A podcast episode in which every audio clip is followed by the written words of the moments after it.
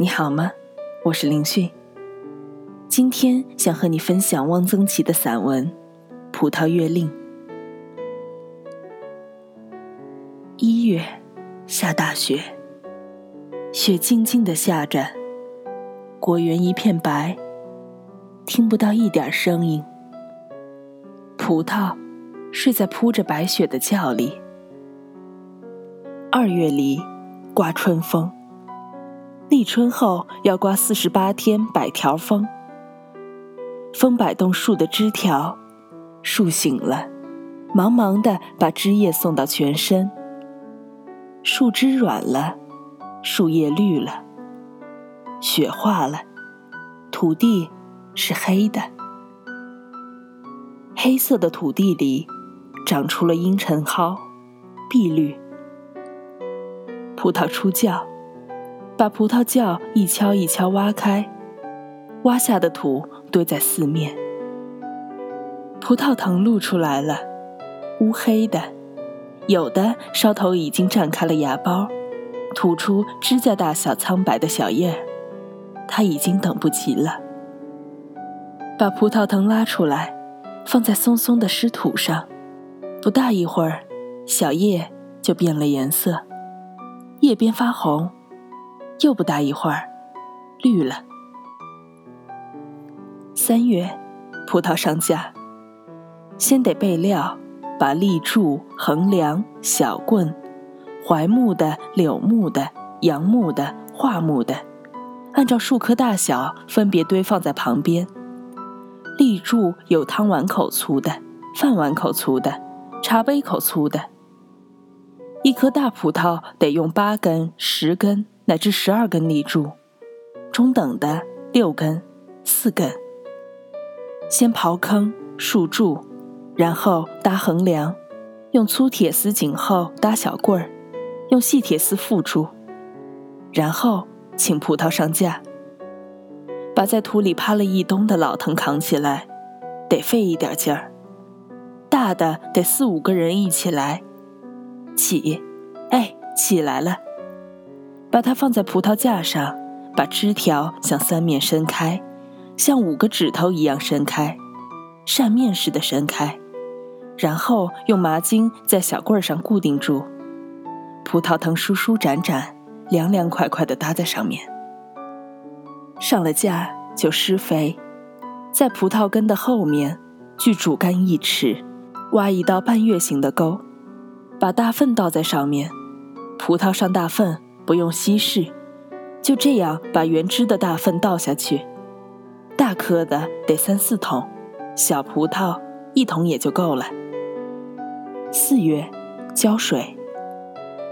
挖窖挖出的土堆在四面，筑成垄，就成了一个池子。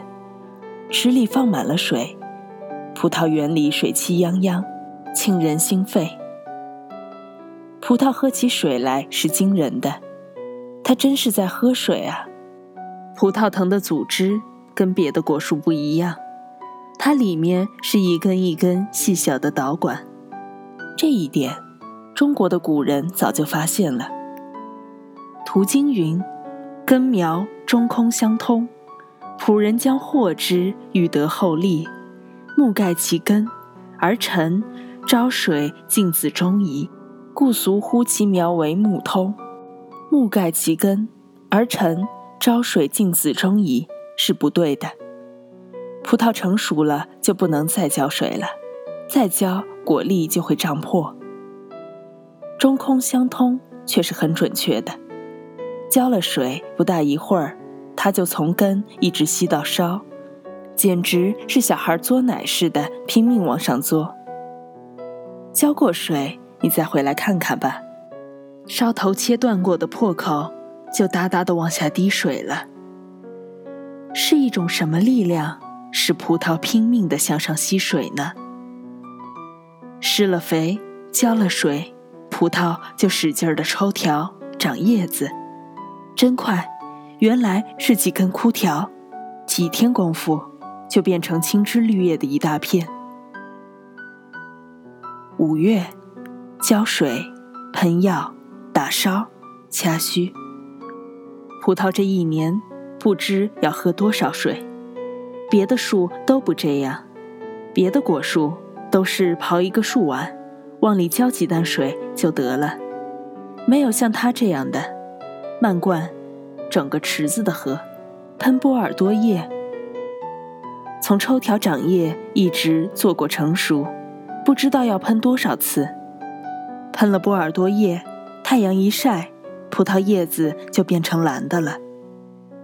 葡萄抽条丝毫不知节制，它简直是瞎长，几天功夫就抽出好长一截新条。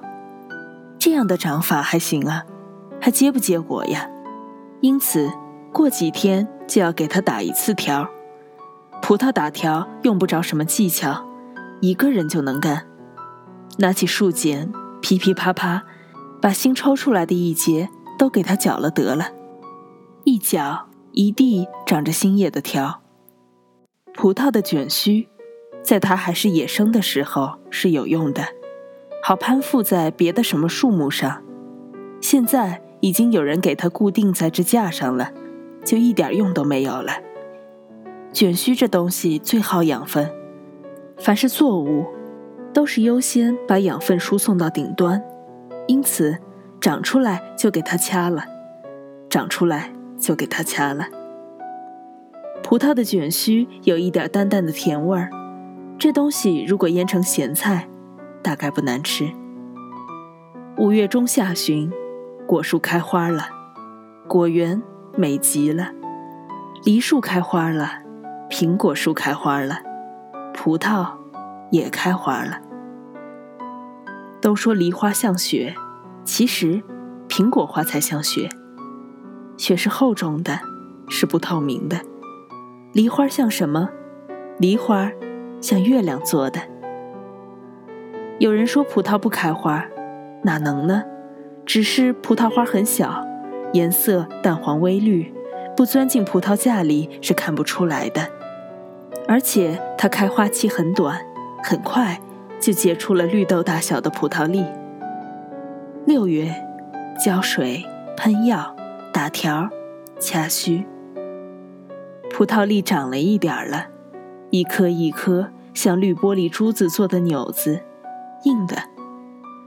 葡萄不招虫，葡萄会生病，所以要经常喷波尔多液。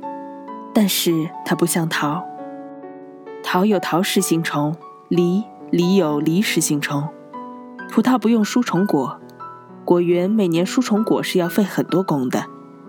虫果没有用，黑黑的一个半干的球，可是它耗养分呀，所以要把它输掉。七月，葡萄膨大了，喷药，大大的浇一次水，追一次肥，追硫胺，在原来施粪肥的沟里撒上硫胺，然后。就把沟填平了，把刘安封在里面。汉朝是不会追这次肥的，汉朝没有刘安。八月，葡萄着色。你别以为我这里是把画家的术语借用来了，不是的，这是果农的语言，他们就叫着色。下过大雨，你来看看葡萄园吧，那叫好看，白的像白玛瑙。红的像红宝石，紫的像紫水晶，黑的像黑玉，一串一串，饱满、瓷棒、挺阔、璀璨琳琅。你就把《说文解字》里的“玉”字偏旁的字都搬了来吧，那也不够用啊。可是你得快来，明天，对不起，你全看不到了。我们要喷波尔多液了，一喷波尔多液。它们的晶莹鲜艳，全都没有了。它们蒙上了一层蓝兮兮、白乎乎的东西，成了磨砂玻璃。我们不得不这样干。葡萄是吃的，不是看的。我们得保护它。过不两天就下葡萄了，一串串剪下来，把病果、瘪果去掉，妥妥的放在果筐里。果筐满了，盖上盖儿。要一个棒小伙子跳上去蹦两下，用麻筋缝的筐盖儿。新下的果子不怕压，它很结实，压不坏。倒怕是装不紧，咣里咣当的，那来回一晃荡，全得烂。葡萄装上车走了，去吧，葡萄，让人们吃去吧。九月的果园，像一个生过孩子的少妇，宁静、幸福而慵懒。我们还给葡萄喷了一次波尔多液。哦，下果子了就不管了。人总不能这样无情无义吧？十月，我们有别的农活，我们要去割稻子。葡萄，你愿意怎么长就怎么长着吧。十一月。葡萄下架，把葡萄架拆下来检查一下，还能有再用的搁在一边儿糟朽了的只好烧火。立柱、横梁、小棍儿分别堆垛起来。剪葡萄条，干脆的很，除了老条一概剪光，葡萄又成了一个大秃子。剪下的葡萄条，挑有三个牙眼儿的。剪成两尺多长的一节，捆起来放在屋里，准备明春插条。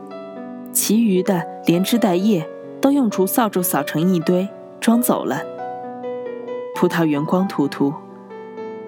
十一月下旬，十二月上旬，葡萄入窖。这是个重活儿把老本放倒，挖土把它埋起来，要埋得很厚实，外面要用铁锹拍平。这个活儿不能马虎，都要经过验收才给技工。葡萄窖，一个一个长方形的土墩墩，一行一行，整整齐齐的排列着。风一吹，土色发了白。这真是一年的冬景了。热热闹闹的果园，现在什么颜色都没有了。眼界空阔，一览无余。只剩下发白的黄土。下雪了，我们踏着碎玻璃渣似的雪，检查葡萄窖，扛着铁锹。一到冬天要检查几次，不是怕别的，怕老鼠打了洞。葡萄窖里很暖和，老鼠爱往这里面钻。它倒是暖和了，咱们的葡萄可就受冷了。今天的文章到这里就结束了，再会，我是林迅。